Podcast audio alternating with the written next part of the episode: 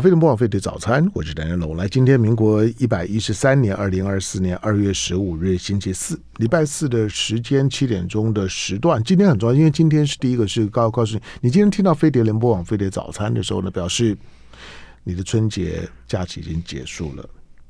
第二个，如果你今天才听到，那可惜，因为昨天是情人节。如果你忘了做什么事儿的话呢，那今天也来不及了。好的，不管怎么讲，就是呢，春节假期结束了，今天呢，正常的上班课。虽然呢，在元宵节呢的结束之前的时候呢，都还是过年。好，但是我我希望了，就是借着春节假期结束之后的这几天的上班课的时间呢，你就要开始调整一下你自己，迎接新的一年。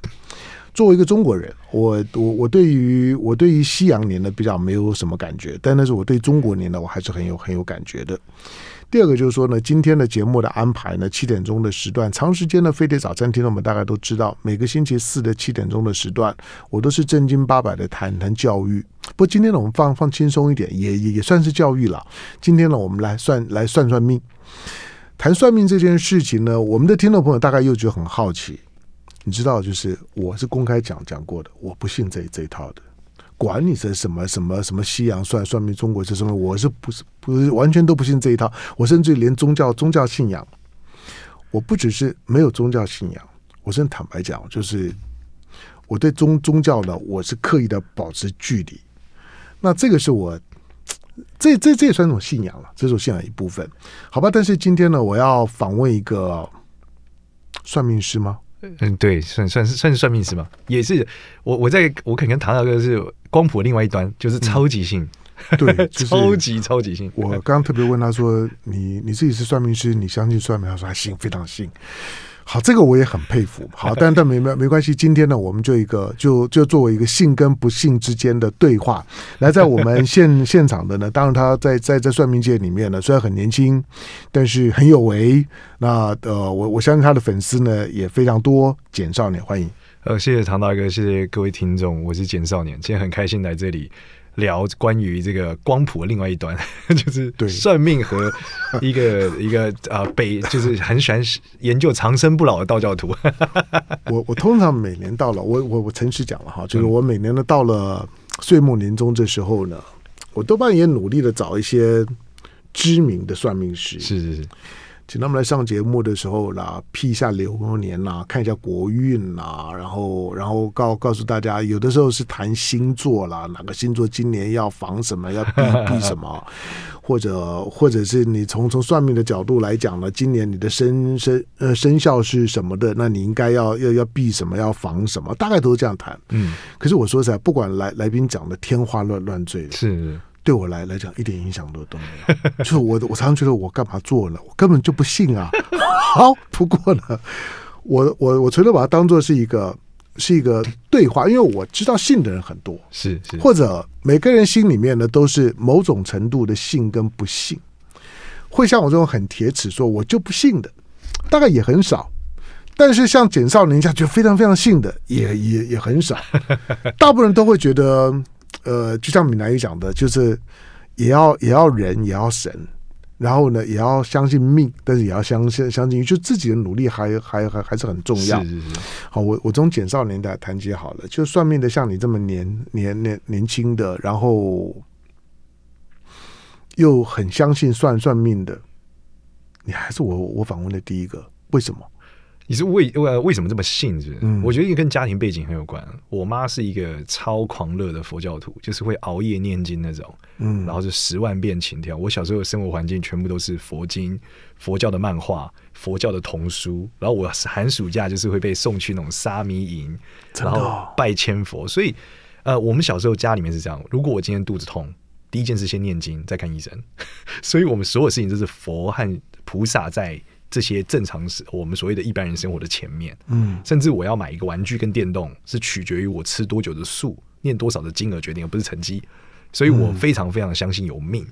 那、嗯、后来是因为在高中的时候，在我阿姨家发现了紫微斗数的书，然后我放了光碟片，打了我生辰八字之后，嗯，发现我会准，就是这这个东西怎么能写我写的这么准？然后我觉得这会不会只是个个案？嗯，我就开始收集全班的生辰八字，就放进去之后发现。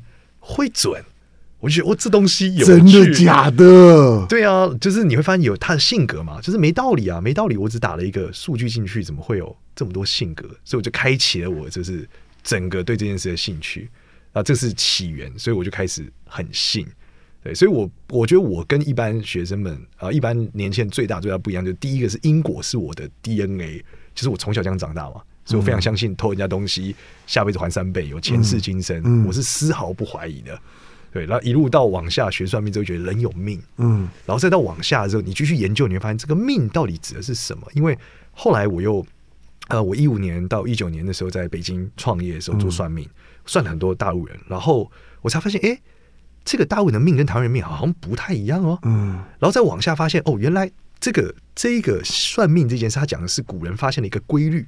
嗯、这规律在每个地区不一样的时候，还会有所不同。嗯，所以我就在慢慢筛出来，就是去取出到底什么东西是一定的，什么东西是不一定的。嗯，对。那我得出一个结论，就是呃，因为算命是个五百年前的东西，所以它到五百年后会有很多现代生活的变化，例如结婚年龄就不一样。嗯，那它代表说算命算的是一个状态，它到事实是有一个空间的。嗯，而这个空间恰恰好就是所有宗教在讨论的。嗯，就是。你有没有办法改变你的命运？什么行善积德，就是在讲这个空间，大概是这样的东西。嗯、对了，算命啊，在在整个文化框架上面，它还有一种道德制约的效果。没错，没错，就是好像在预告你的一些事情，其实也在警告一些事事情。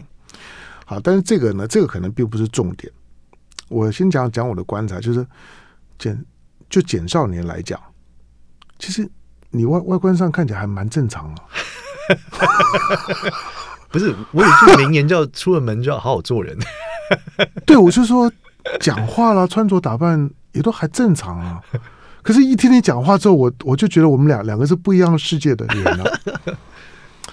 好吧，第二个就是你刚刚你刚刚讲你的那个成长经验啊，对。就是不管干啥事儿呢，就像有有些人呢，出门了连穿衣服都要都要先补一卦的那那种的，那那很那很夸张。可可可是他在你的生活当中来讲，不会造成困扰吗？譬如说你从小，我相信嘛，那你自自己的同学朋友一定都不是这样的嘛。对，那那你不会觉得自自己很奇怪吗？或者别人在看你简少年的时候是怎么样的感觉？应该说我一直他们都觉得我超怪。嗯，但我也一直觉得，就是大家就是不能理解我。嗯、我觉得那那就这样吧。但是算命本质上来说啦，对年轻人来说还是一个很好的社交货币。嗯，对，因为女孩子会想要算嘛。对了，对了，对，这 骗骗女生是有点用的。后来就开始，因为因为我算了之后，发现很多父母是不给小孩生辰八字的，嗯，所以我就开始研究手相跟面相。嗯，那就手就伸出来啦，嗯、对不对？那这时候就很多人会来问你啊，嗯，所以就是拥有了一个强力社交货币之后，其实他对我的社交生活也没有造成什么样的障碍，嗯，但是我的确明确对社交是有帮助的，对对，但的只是说明确知道我们的想法是不一样，他们觉得我很迷信，就这样，嗯，好，第二个就是说我先把我在那这种的迷信对于你。的人生，因为你说你七十六年次嘛，对对对对，七十六年次，七六年次还还还年轻啊，三十三十几岁而已，啊。是是，你的你的你的未未未未来，其实人人人生还很长，你就准备这样继续跟他过下去吗？如果说我觉得对我造成了很大的帮助，嗯，就例如说，我可能透过迷信的方式去筛选我的另外一半，嗯，然后所以导致我的感情可能就很稳定。啊、例如说，我看面相想找旺夫的嘛。那其实所谓的旺夫就是这个这个这个这个这个讲一下，这讲一下，就是你你到底是怎么看的？其实我面相上面因为就找旺夫，旺夫其实就是好相处嘛。简单来说，就性格好相处就是旺夫。那呃，某些面相上面，可能我们现在人看觉得很美，例如说下巴很尖，鼻子很尖，嗯、眼睛很大，嗯，这一种可能在面相学里面就不是属于那个优先级很高的，嗯，我就不太会选择这个了。就是整容的人不会想要整出一个旺夫的样子，呃，对。那我们后来我后来选的女生呃的，像我老婆，大家都开玩笑，就是她同事可能就会讲说她长得像面包超人这样，嗯。就我的粉丝呢，也的确走在路上的时候，有时候看到我，就会看一直看着我老婆，觉得真的蛮像的。面包超人 哦，就是脸比较饱满嘛，然后脸的整个轮廓看起来比较有福气嘛，那就不是一般男年轻男生的首选嘛。对，不，那那我问你，那那个是你就是喜欢，还还是你的你相信算命的理智引导你去挑选？应该说，我们到最后这种职业病，我们会欣赏别人额头的美，欣赏别人颧骨的美，但一般人是不会的。所以，我们看到这样的时候，就觉得哇，他长得真好，然后我们就会产生一种你知道，觉得羡慕或是喜欢欣赏的心。但这个是你如果不会算命，你是不会的。那你老婆知道你这样子挑挑上了他，他的反应是什么？他可能没有想过这件，因为一开始不敢讲嘛，一定是后来但到到到后来，他要是懂算命，他会觉得简少年是我要的人吗？你说他吗？对。啊，他觉得我对他挺好的，而且因为我有很多限制式，嗯，就是因为我们做算命的逻逻辑，就是我有很多道教的限制式，嗯，我必须啊行善积德，我对于婚姻的态度，嗯、对于爱情的态度是是很传统的那种，所以在那种情况下的时候，就他会觉得我是很像一个啊机器人。就是我很多的限制是，但是我可以满足他很多很多的需求，嗯，但就是不太像一般的年轻人一样，可能充满了这个梦幻的生活啊等等的。但我的生活就非常非常的简单，对，因为为道日损嘛，所以我的限制是是让我每天每天都活得很简单。我是一个私生活极度无聊的人，就我的生活除了工作以外就是陪老婆没有了，我是完全没有其他事情。欸，那你这样子这样子学算命干嘛？算算命不就是要骗财骗色吗？那会被雷打死。我的意思是说，算命这个行业通常会上新闻的时候，对了，有一些要不然就是炒作嘛，要要不然就是引发一些纠纠纷嘛，对，要不然在社会新闻当中骗财骗骗色，被当神的神棍嘛。那你这些坏坏事你都没有沾到，不能沾到，因为我讲我是极度的相信，所以我信全真教嘛，所以我们相信要成仙，要成仙就得做一千两百善，但是中间不能有恶，有恶就断了。你才会遇到神仙，你才能教你成仙。所以，真的，我每天都在让自己不要去犯这件事情。所以我们就是不断的行善，不断的行善。哇，那多难呐！我要是你的话，我我每一天都断了，是吗？这一定的，这怎么可能？这两两两百善，所以我们是尽可能的嘛，所以我们就尽可能去做各种各式样的事情嘛，嗯，对啊，例如说，我们很推广大家，呃，就是捐捐款啊，然后做善事啊，对啊，就希望可以遇到神仙，告诉我怎么样长生不老。每天在想这些事，这是丘处机讲的，我很努力在运行在我生活中。对啊，虽然虽然你本来就还很年轻，三十几岁，不过你的。你的整个外形跟的感觉上面来来讲呢，给我的感觉啦，就比你实际年龄还要再年轻一些，是吗？嗯，真的真的。可能我刚好今天穿了一个关公的外套，不不不完全不完全，我完全没有没有注意到关公的外套。跟你的，我我纯粹是在一个在整个讲话给一个给我的感觉上面，毕毕竟我每天都访问来宾啊，每天接触人很多，就是你知道，就是算命这个行业啊，你大概是很很特别一种类类型，大部分的。你觉得好？不管是拍紫微斗斗数的啦，但是反正，呃，我访问过的这个这些算命师，那到了一定阶段之后啊，大部分都会有一种愧靠，愧靠啊，是那种那种愧靠，就是说一定要讳莫如深的样子，讳莫如深，要把自己包装的有某种的神秘感哦，让自己很神秘，嗯，就是那种的神秘感，然后让他觉得说，嗯，就是喜欢让。让接近你的人呢，还没有接近之前，就是哎，你这个人不简单。但是我跟你讲，简简少年，你看他就觉得这个人很简单，他去简。对，好，那这个这个不不太一样，所以，就我访问你的时候，我就觉得，嗯，这个看起来就就不典型。知道这因为典典型就没意思了。对我们一般大家都有偏见，就看起来像是个骗子啊。对了，就是说我就说，我觉得你知道，因为把把把自己呢打扮的，就是说。很庄严神神神圣，是许多的算命师会干的事儿。是是是，那这个要骗财骗骗色才方便嘛。但像是像你这样子就不像啊。但我我我开玩笑的，我不是说在做算算命的，或者说呢专注于算命，或者相信算命就一定如何如何。我只是说刻板印象上面是这样。好了，今天在我们现场的呢是命理师简简少年。那简少，哎，你你在 Face Facebook 上面，在 Y YT 上面啊。粉都还不少，对，还还行还行，也算是一个小小网红，算命网红。你 YT 的订订阅有多少？二十四万多吧。对，嗯，也不算特别多，跟我比还可以啦，还可以。你你不一样，你是公众知名公众人物，都不一样啊。好，那那 Facebook 呢 Facebook 要四万多吧，四万多。对，IG Facebook 差不多四万四五万。好，不过以算命来来讲，第一个是因为你才刚才刚开始红。我我的我的我的想法刚开始红，这已经算算是一个很不错规模。第二个就是说，因为因为我觉得你的 style 很特别，所以我觉得你将来会有一个一个属于非常你个人的、很小众的，啊、跟跟其他的在从事相关领域命理工作人会非常不一样的一个一个新的新的新的圈子。是好，那这个呃简呃简少年呢出了这这本书呢，《简少年现代生活改运书》。好，那书呢是时报出版。我进到广告，广告回头之后呢，因为现在已经是龙年，回头之后呢，再请简少年的告诉大家，龙年大概会是怎么样的一年？如果要改运，要怎么改？谁需要改？比如说我，啊，今年你知道我叫唐唐香龙，今年是我的本命年啊啊，连名字都是本命年。对对对对对，我要因为我的名名字很呃很多人反正会可能阿谀奉承，哇，你你你名字取得很好啊，这这这名字听起来就很棒。我说这有这有什么棒的？我姓唐。湘呢，是因为我我我爸取名字很懒，因为我湖湖南人嘛，湖南人。香龙呢，就就是就是十二生生肖，就是把我的出生年月跟籍贯就摆在里面呢，就变成是我的名字。好，但本命年，或者每个人呢，对于生肖、对星座，不管你信不信了，多多少少，你你你总会跟人家讲说，哎，我是什么做的，哎，我属什么的，对对对，这种是会的。他表示。有关于你属什么生肖或者你是什么星座的，它都还是意味着在你心里面，这个生肖跟星座对你是有某种意义的。是，所以不管是从社交的谈论上面觉得，哎。你是天秤座的，你是摩羯座，你什么座的，大概会是什么样子？它不只是一种的社交语言当中的润滑剂，它潜在当中来讲，还表示你可能受到了这种的暗示，没错。而对于你自己产生某些制约的效果。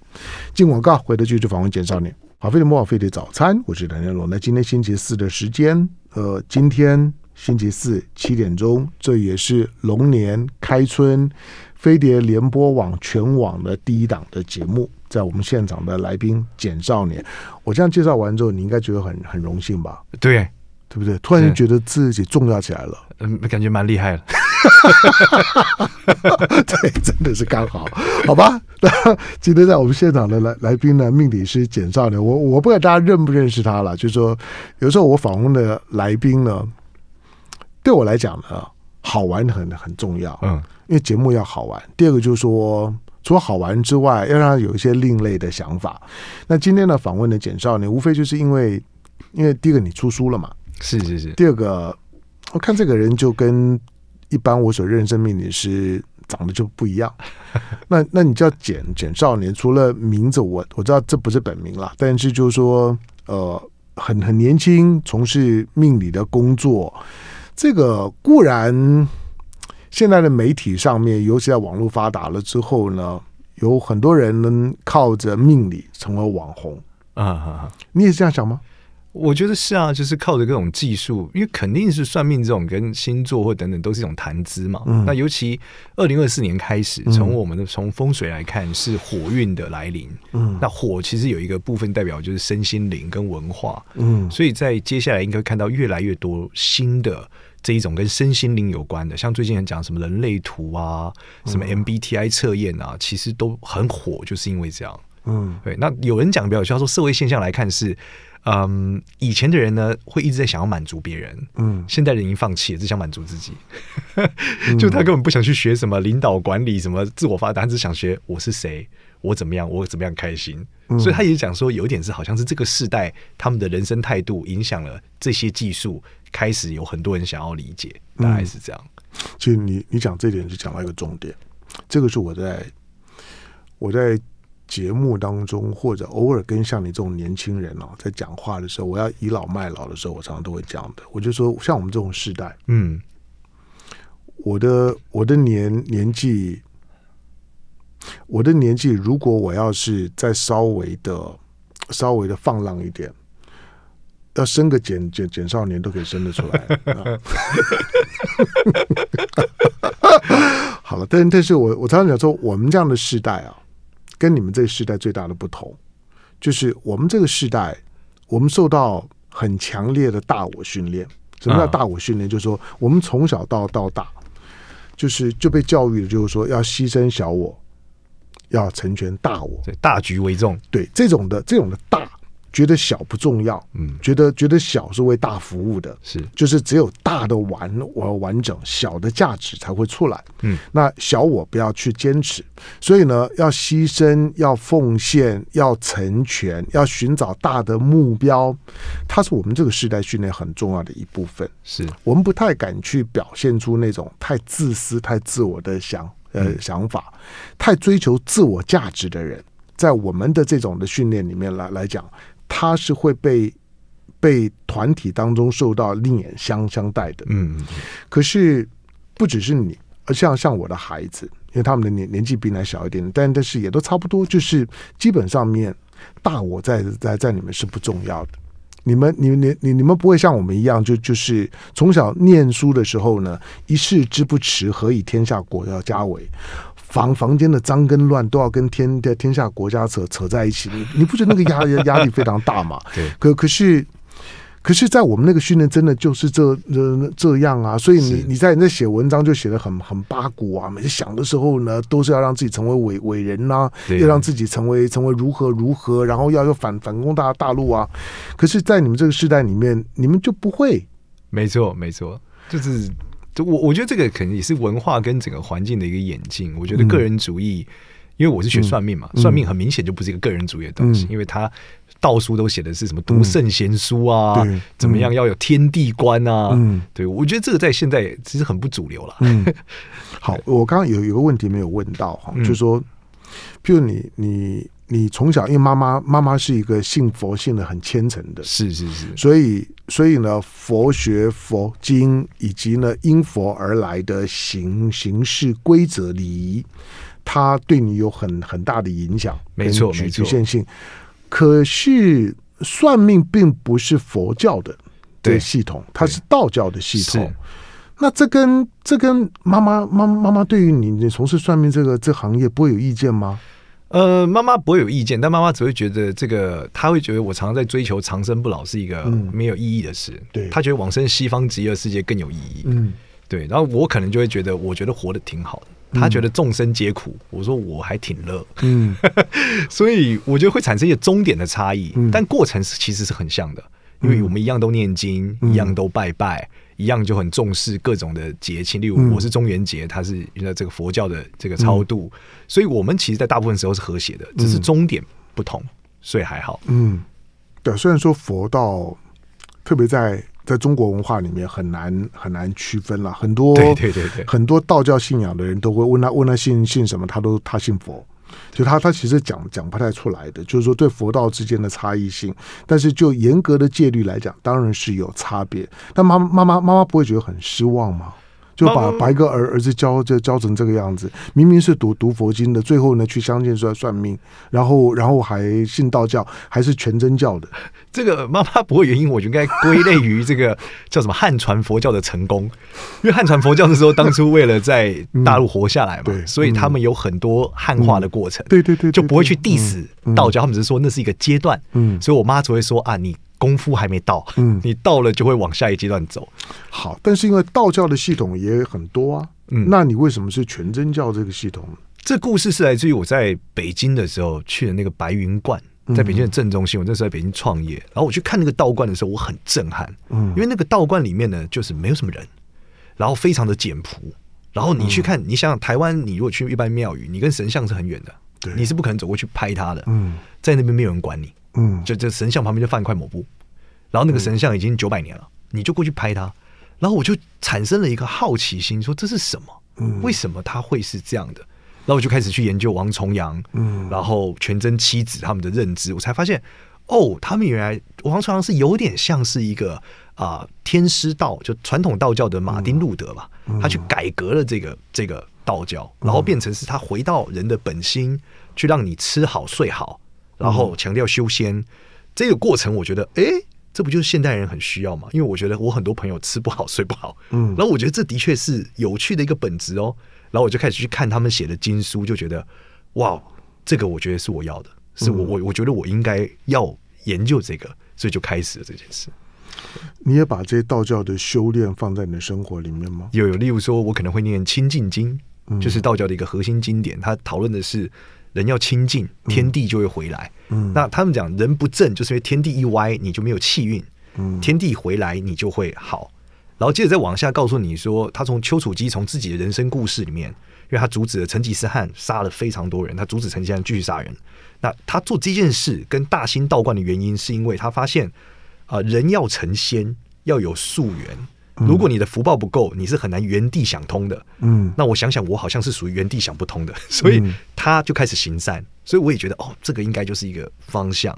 所以我就开始用这些切角，结合算命去思考，怎么帮助我自己，也帮助我周遭的朋友。嗯，例如说，我可能发现了一个有趣的现象，是在紫微斗数里面，你的阿公的财帛宫跟你的夫妻宫是同一格，所以如果你的阿公发财了，你的桃花就会爆发，爱情就会变好。嗯，那肯定用这种方式去 push 大家给阿公钱，嗯，然后他真的桃花就变好，我就觉得哇哦，这可以 work，嗯，对，然后我就开始做这些事情。你开始学算命，就真正开始开始所谓学算命是什么时候？如果你讲是从看书开始排命盘，就是十五岁。他真的开始帮别人算，嗯、大概认真算，大概是二十岁。嗯，他真的完全学会，我觉得大概应该是二十五六岁，就学到很会，嗯、可以看出一个人大概人生什么时候关卡，可能他这时候会有性命的危险。嗯，大概是在二十五六岁左右。对，所以你现在就是以算命为本业。呃，我严格说起来，算是一个科技公司的科技算命公司的老板。就是我们做了很多算命跟现代科技的结合，例如说，我们台湾是跟微软合作，我教会 AI 怎么看面相，嗯，让他可以快速的去看面相。因为我觉得，呃，算命师的极限来自于我的个体能力是有限的，可是 AI 可以放大这件事，所以我们就做一个这个东西，然后就的确会有一定程度的准度，所以我觉得，哎，这就可以帮助到其他人，让他们对未来有一个盼望。嗯，我觉得算命最大的价值来自于它是让你相信，让你知道在后面你还有。盼望，嗯，你的人生不会就这样了。你你不会，你现在所有痛苦灾难都只是一个片段，嗯，你后面有一个盼望，时间点到你就会好。那我觉得这个给大家一个力量。所以那时候我们做这个目的是这样。嗯，我我觉得看面相啊，将来将来就是说这种资讯产业发达之后，看面相应该是很好的，因为就人脸辨识的精精准度不会有比电脑更更好。没错，他们是，嗯，我们的做法是人脸分成一百三十个点位，有趣的就是像书也是一百三十个点位。啊，真的吗？真的就是一百三十点位代表十三，我们叫一百三十点位代表每一岁数你年龄不一样。然后古代人很早就发现人命是一百二十岁为一个大概的周期，所以你从中的每一个点其实就代表你一年的运气。对，但我不知道怎么知道，但是就我们就可以刚好 mapping 起来去做这件事。嗯，好，我们刚刚讲到就是说今年是龙年嘛，是啊，我在进广告了，广告回头之后呢，在我们现场的是简少年。我本来以为呢，以为今天访问会很无聊，不过呢，不过后来聊一聊之后呢，发现哎，可以聊聊的还蛮多的。好，开玩笑的。那我介绍广告，广广告回头之后呢，我们再再再回到刚刚的这个点上面，因为今年是龙年，是龙年。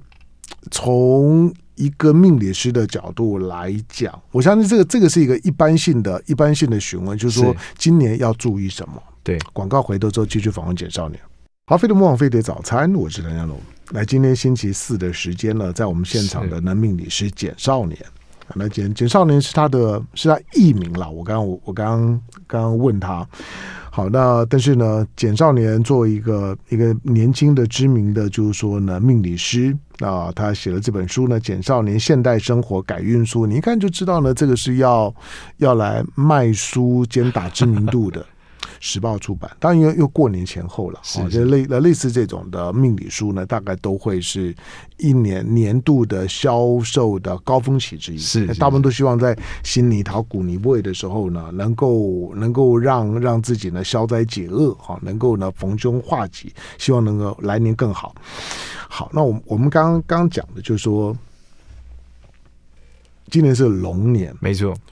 龙年今年有什么特征？所以你刚刚讲火气是那火火气，所以许多属于心灵方面的探索跟需求呢就会增加。没错，还有呢，你看你刚你刚讲的我都有听。好，首先龙年这个东西最常我、嗯、最常被问啊，所有人就问我一件事，嗯、就是犯太岁怎么办？嗯，有个冲太岁怎么办？对那这件事情呢，我们想告诉大家它的原理是什么？嗯，可能大家比较容易理解。呃，我我们要理解这个原理，要从八字四柱八字这个技术来看，嗯、因为。你的生肖呢，其实是这个四柱八字这个技术里面的年柱的这个地支，嗯啊、呃，例如说呃属龙就是属辰，你的年、嗯、年柱的地支是辰，那这个辰呢，它在龙年的时候被叫出来了，那这个位置呢，它被叫出来就是没有保护嘛，会比较危险。嗯，那这个东西是什么呢？这个东西是你的阿嬷。嗯，所以呢，所谓的犯太岁呢，其实最要注意的东西是你的阿嬷会有问题。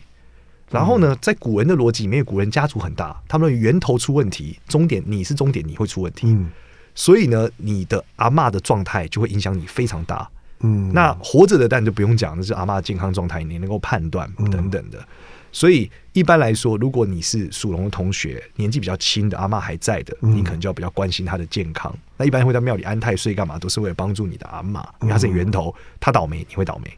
那如果像这个这个很好，因为因为一般的年轻人不会去注意自己的阿妈了。没错，呃，其实不一定要一般年轻人，但反之往下，例如说，呃，这个唐大哥有这个龙字嘛，其实姓名学有龙的，或者是说，今天你真的属龙，年纪比较长的，你可能你的阿妈已经过世很久了，嗯。好，在道教的逻辑里面呢，过世只是一个形态的转换，并不代表消失。嗯，所以他的财运跟他的福德运还是存在的。嗯，所以这代表这一年他在另外一个形态的时候，他也会容易出状况。嗯，所以你可能也需要呃，在给他他需要的东西，例如说，要么常见我们什么办法会给他增加福报，或是你去烧，或是干嘛，或捐钱让他有财富。嗯，也一样可以让他平安。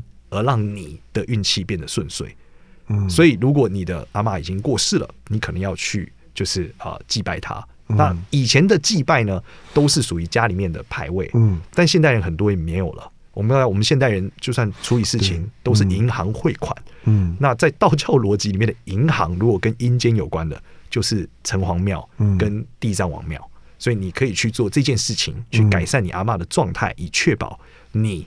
的今年状态是比较好的，嗯，对，这个是在龙年的犯太岁的一个部分，嗯，好，那因为一般好，比如我们翻黄历好了，或者说是、嗯、是这个，反正过年过过节的时候呢，大概都会去看一下呢，各个生肖今年的今年的，就是说吉吉凶吧，是是是是，今年的生肖的十二生肖的吉凶怎么看？呃，一般你说这个十二生肖吉凶是怎么看？嗯，好，他其实绝大部分的同学，你们现在看到那个十二生肖书，有老师会写到什么各种内容啊？嗯、其实来自于一个技术，嗯，这个技术呃大概率啊叫七正四余，就是简单来讲是唐朝左右的一个古代的星象学，嗯，它才能去分隔分成十二生肖。但其实也有的老师是用八字，他一样可以看出这个龙的地支对十二生肖影响。那紫微斗数也可以，嗯，那。呃，每一个技术其实都有看的方式不同。那有人可能就会问说：“老师，每个写都不一样，我要信哪一个？嗯，对不对？”我我老实说，呃，这个只是一个一个元素。我们讲龙词元素，我们讲如果你有八个字，它只是八分之一，嗯，所以它只能代表八分之一的你，所以不用太担心这件事。对，但如果你是龙年、龙月、龙日、龙时生，那就会占了一半。对，这是一样这个逻辑。所以事实上来说，呃，以十二生肖来看，你要注意的是，到底你的这个命里面有多少个龙，嗯，会决定你的影响值。嗯、那我们如果从大方向紫微斗数的角度来看，明年有三个生肖会超级好，一个就是属牛的，嗯、一个就是属鸡的，一个就是属蛇的，嗯，对，这三个生肖会旺到不行。但原因也是因为他们在二零二三年已经倒霉了一整年，嗯、所以在二零二四年的时候会非常非常的好。嗯，好，那在你的。一个命理师来讲，是如果你的顾客，嗯嗯，他非常非常信，嗯，你会劝他不要不要不要这么这么迷信嘛？就是你你刚你刚自己都讲了，你你是一个很迷信的人，对对对对。但是如果你碰到这种跟你一样就非常信的，就是简少年讲什么，他都他都非常非常非常信，嗯，你会怎么样去面对这样的？我觉得欢迎他加入修仙的行列。一起钻研长生不老。你真的相你你你真的会追求长生不老吗？会追求啊，所以我每天都在思考。我会看很多修仙的书，《修仙变惑录》啊等等的，就在辩证修仙是什么。可在你的食衣住行上面来来讲，会影响你什么啊？很多很多很多。举例来说，你，你抽烟吗？哦，我不抽烟，不抽烟，不抽烟，不喝酒，对肉身的消耗很低。嗯，对。然后呃，不抽烟，不喝酒，乖乖喝水，拉筋，拉筋的时候念经。嗯然后就是我的生活是极其简单的，嗯、然后只要六去就会死的活动，我一律不参加，就非常贵生。那你这样子真的是生活极端之无聊。极端的无聊。我私生活就是非常的简单，近近乎近乎没啥乐乐趣啊，对吧？我最大的就是打电动，在虚拟世界里面不伤害我身体。哦，对，OK，好，好，你刚你刚你刚讲说。今年有三个是生肖是特好的，一个是属牛的，对，还有属鸡的，还有属蛇的，属属蛇属属鸡的。那有没有哪些生生肖是今年要特别防着什么？今年要注意的是，呃，今年要跟大家讲一下，在紫微斗数里面，今年是甲年，甲年是太阳化忌，在紫微斗数里面就它逻辑是太阳坏掉了。嗯，那事实上，以科学来看，就是呃，每十年太阳会有一次闪焰。简单就是太阳风暴，嗯，而也是最近从呃元旦一月一号开始，大家看到日本各种状况造成，嗯，和全球的飞安问题都是因为闪焰造成的，嗯，因为闪焰会让 GPS 出问题，各种讯号出问题。嗯，那有一个有一些生肖，它刚好在今年跟太阳特别有关，所以太阳坏掉的时候，它会很衰，或者是说它会有些奇怪事发生，例如说属马的同学。例如说属老鼠的同学，这两个呃同学最要注意就是，你凡是跟太阳有关的，你都要特别注意。什么意思？跟太阳有关的有飞行，嗯，有海外的关系，有各种电能，嗯，还有要非常要注意自己的父亲，因为呃父亲就是我们的太阳，在传统道教逻辑里面是这样子。所以这一个呢，就是属老鼠跟属马的同学，可能你不在这个一般你去庙里的时候安太岁的名单上，但是我们还是建议你会去安一下，嗯，原因就是。呃，用这个玄学力量去对抗一个远远方天文的闪焰的力量，来做这样的一个一个平衡，大概是这样。嗯，嗯好，在在学习命理这件事情上面，它有尽头吗？呃，我觉得应该是有，但是我们离那个尽头真的超远，因为我们常讲，我们道教人常讲，我们是感谢祖师爷，嗯，对，因为我说佛教常讲感谢佛祖嘛，我们是感谢祖师爷。那我们的祖师爷到底指的是谁？其实有一些人物，例如说袁天罡啊、呃、李淳风，嗯、然后刘伯温，然后甚至是成团老祖这样，或是天师道的张天师。那我们自己自己，你问我自己对算命的理解，我觉得我离袁天罡都太远了。嗯、对，因为最早的相书叫封建，嗯、这个逻辑其实是因为呃，就是袁天罡听风就知道这个人怎么了，就是有一个人走超远，他只要走过来，他就知道这个人死在几岁，接下来要怎么样，全部听完了。嗯，所以我们做不到，嗯、所以我觉得我们离祖师爷距离还非常非常远。但是那个可能再往下是有尽头的，但是太远了。嗯。在你自己的这个自我修炼的过程当中，你会你你你需要读老庄的东西吗？要要，我读很多老子跟呃庄子的东西，但也读了很多道经，嗯、就是例如说我们刚讲《清净经》，还有全真七子的一些言论，嗯，或是一些善书，像《太上感应篇》，嗯。等等的，就是需要读很多这样的东西，嗯。好，当然了，我我觉得我的今天访问还不错了。就是说，第一个就是说，让大部分听众朋友知道，就是说，全真妻子是真的，对对对，对，这很重要，并不是只有武武侠小说里面虚构，它是真的。第二个就是说，更可怕的是还有人真的信，而且而且非常非常的信。你你你听简少林在讲的时候呢，他不是为了写一本书或者当做是一个职业，所以呢，他在努力的讲这件事，他是真的信，他是落实在他生活的生活里面，那是他生命经验的一部分。而且更不可思议的是，他真的相信长生不老是可以办得到的。好，光这这这这几点，我觉得对我来讲，每一点都是特异功能，就是它都不太容易。就是现在的年轻人到底怎么了？怎么会变成这个样子？